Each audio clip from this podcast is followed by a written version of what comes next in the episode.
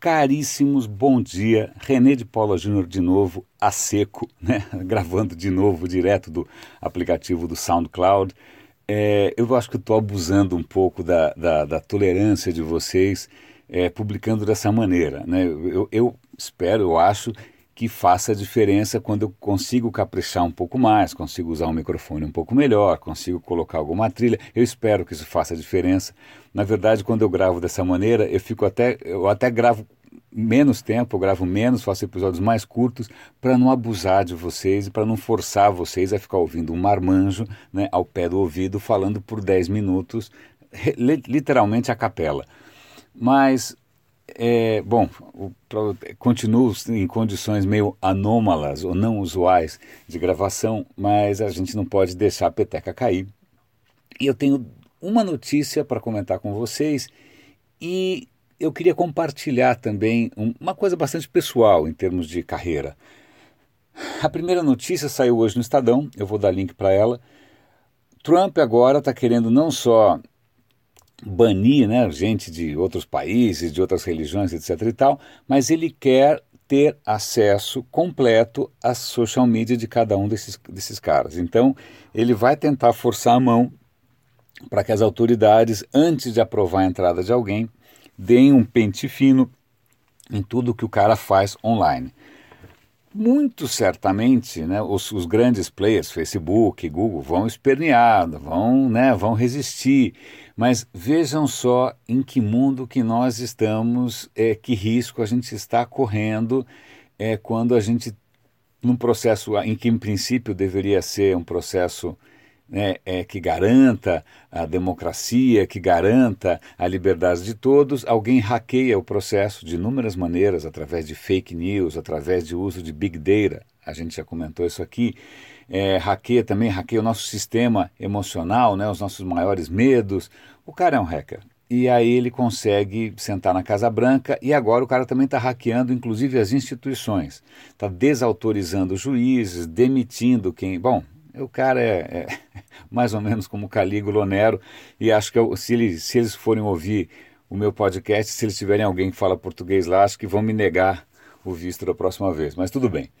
É, a questão é preocupante, claro, é, porque até que ponto as companhias, as empresas, as corporações, as instituições vão resistir a esse avanço sobre a nossa privacidade.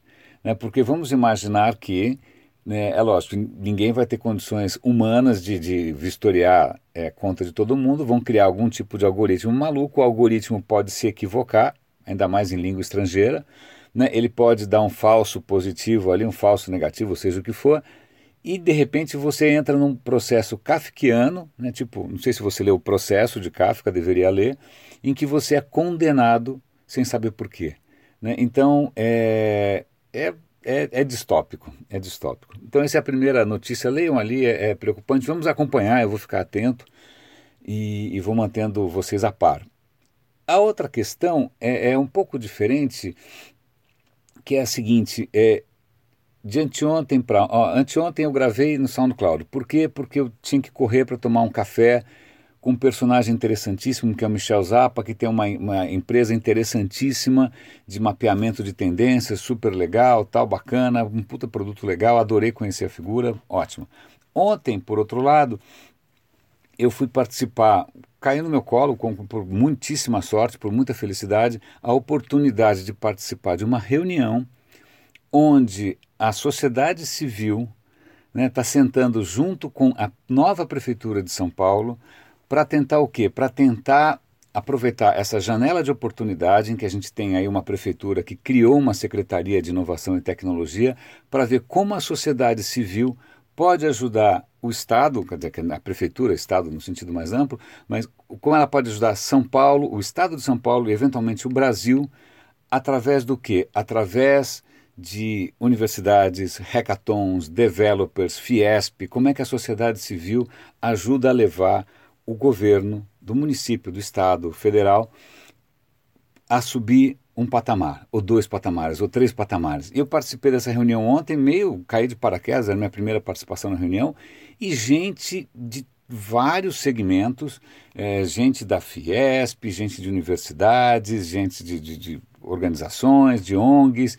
Estava ali o Daniel Annenberg, que é o, o, secretário de Inovação e Tecnologia do Dória, que é um cara que já tem no seu currículo Poupa Tempo, que é uma das iniciativas mais esplêndidas que essa cidade já viu, né, que tem um impacto ma magnífico. Eu, eu, já usei, já recorri ao Poupa Tempo várias vezes.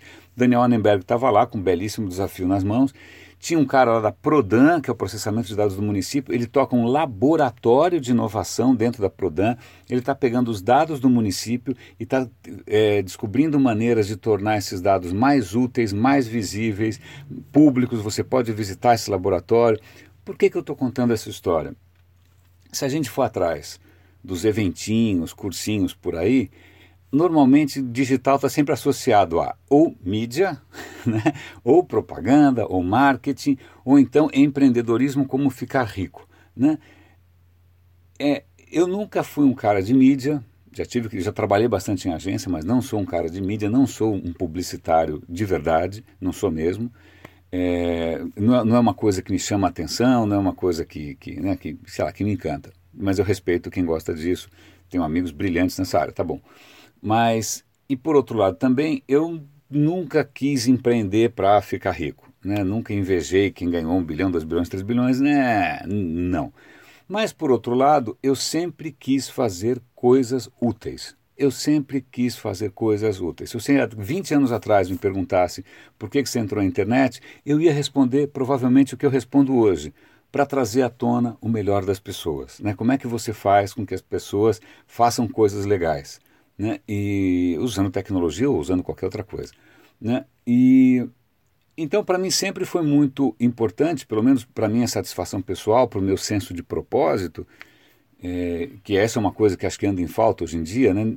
Quem tem realmente um senso de propósito, o que você faz tem algum senso de propósito, sim ou não, é, sempre foi ligado à questão de fazer coisas úteis. Eu fui para a Singularity University em 2011 porque o lema da Singularity era como ter um impacto positivo em um bilhão de pessoas através da tecnologia.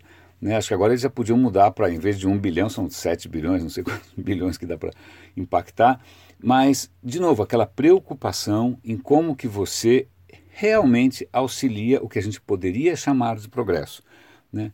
Infelizmente, como isso não está atrelado a coisas sexys como ficar bilionário ou né, ganhar, trabalhar com publicidade, viver a vida do glamour, que já entrou em extinção, já, já, já, já é um sonho completamente furado,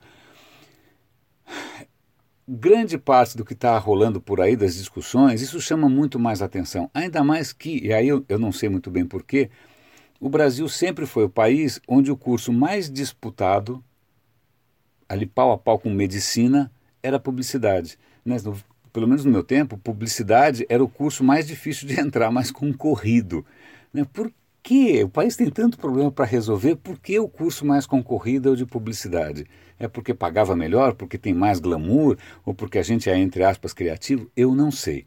Né? Mas a gente está vivendo num mundo em que eu acho que todo esse papinho publicitário acho que já está começando a entrar em xeque, porque você vê, por exemplo, um Google da vida, um Google da vida ele é útil. Né? O Facebook, bom, eu considero o triunfo do inútil, mas tudo bem. Mas de qualquer maneira, você tem grandes coisas sendo feitas por aí que são úteis. E eu sempre estive do lado do útil, né? descobrir o que é útil, como ser mais útil, né? fazer com que as pessoas sejam úteis e assim vai. Então, eu prometo é, daqui para frente estar compartilhando com vocês coisas relacionadas também a como ser útil, a como ter um senso de propósito. Naquele meu projeto Leia Vale a Pena, que está no Tumblr, eu vou dar link para lá, é, o que eu faço, eu dou link para livros que podem eventualmente te orientar a como ser mais útil.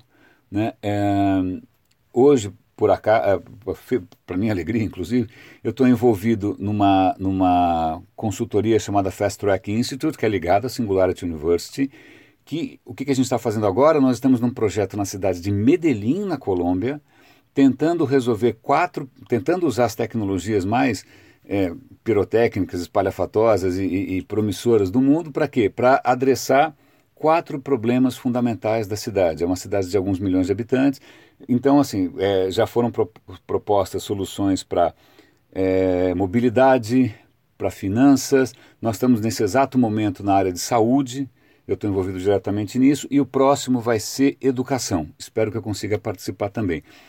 Estou contando essa história toda só para mostrar que existem outras coisas além de ficar bilionário ou além de ser de ganhar cane. Né? É, existem outras coisas. Né? Caso você, como eu, estivesse insatisfeito com esse mundo de bilionários e cane, existe uma alternativa que é pensar em como ser útil. Contem comigo, porque é a única coisa que me dá tesão de verdade hoje é isso aí. Caríssimos, grande abraço, René de Paula Júnior falando e até amanhã aqui no Radinho de Pilha.